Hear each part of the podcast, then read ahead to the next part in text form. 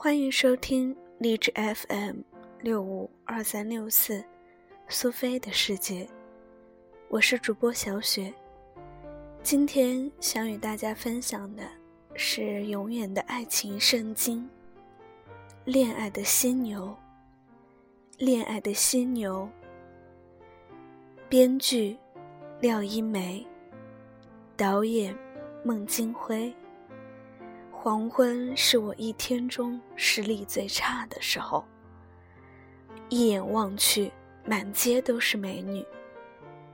高楼和街道也变换了通常的形状，像在电影里。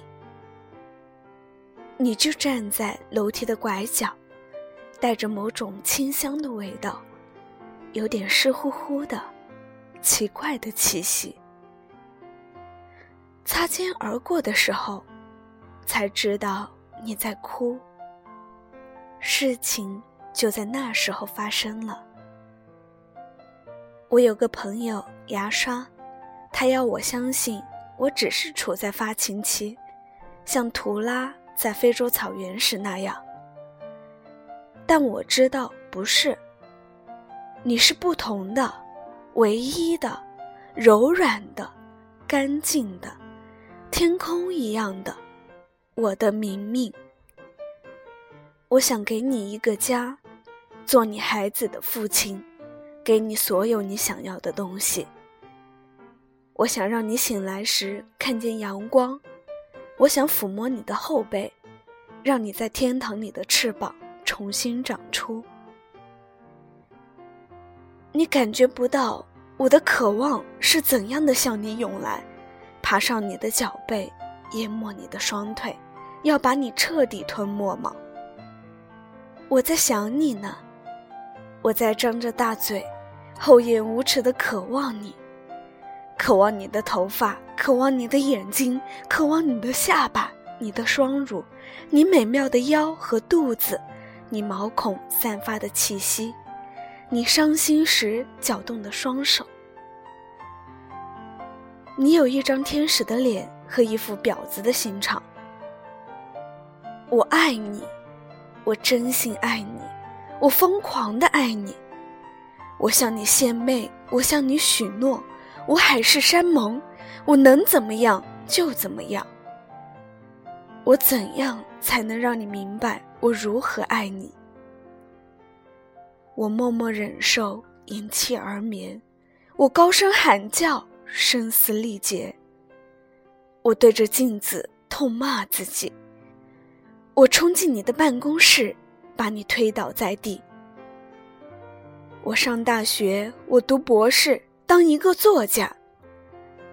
我为你自暴自弃，从此被人怜悯。我走入精神病院，我爱你爱崩溃了，爱疯了，还是我在你窗下自杀。明明，告诉我该怎么办。你是聪明的，灵巧的，伶牙俐齿的，愚不可及的，我心爱的，我的明明。对我笑吧，笑吧，就像你我初次见面。对我说吧，说吧，即使誓言明天就变。享用我吧，现在。人生如此飘忽无定。想起我吧，将来，在你感到变老的那一年，一切白的东西和你相比，都成了黑墨水而淡然无光。一切鸟兽因为不能说出你的名字而万分绝望。一切路口亮起绿灯，让你随意通行。一切指南针。为我指出你的方向。你是不留痕迹的风，你是轻轻掠过我身体的风，你是不露行踪的风，你是无时不在、无处不在的风。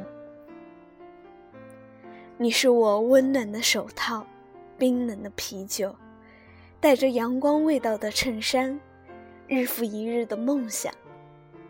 你是甜蜜的，忧伤的，嘴唇上涂抹着新鲜的欲望。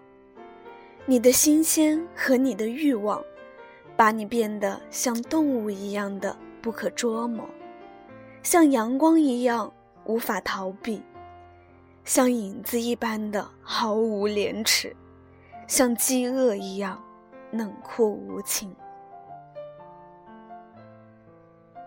忘掉它，忘掉它，就可以不必再忍受；忘掉它，就可以不必再痛苦。忘掉它，忘掉你没有的东西，忘掉你失去和以后不可能得到的东西。忘掉仇恨，忘掉屈辱，忘掉爱情。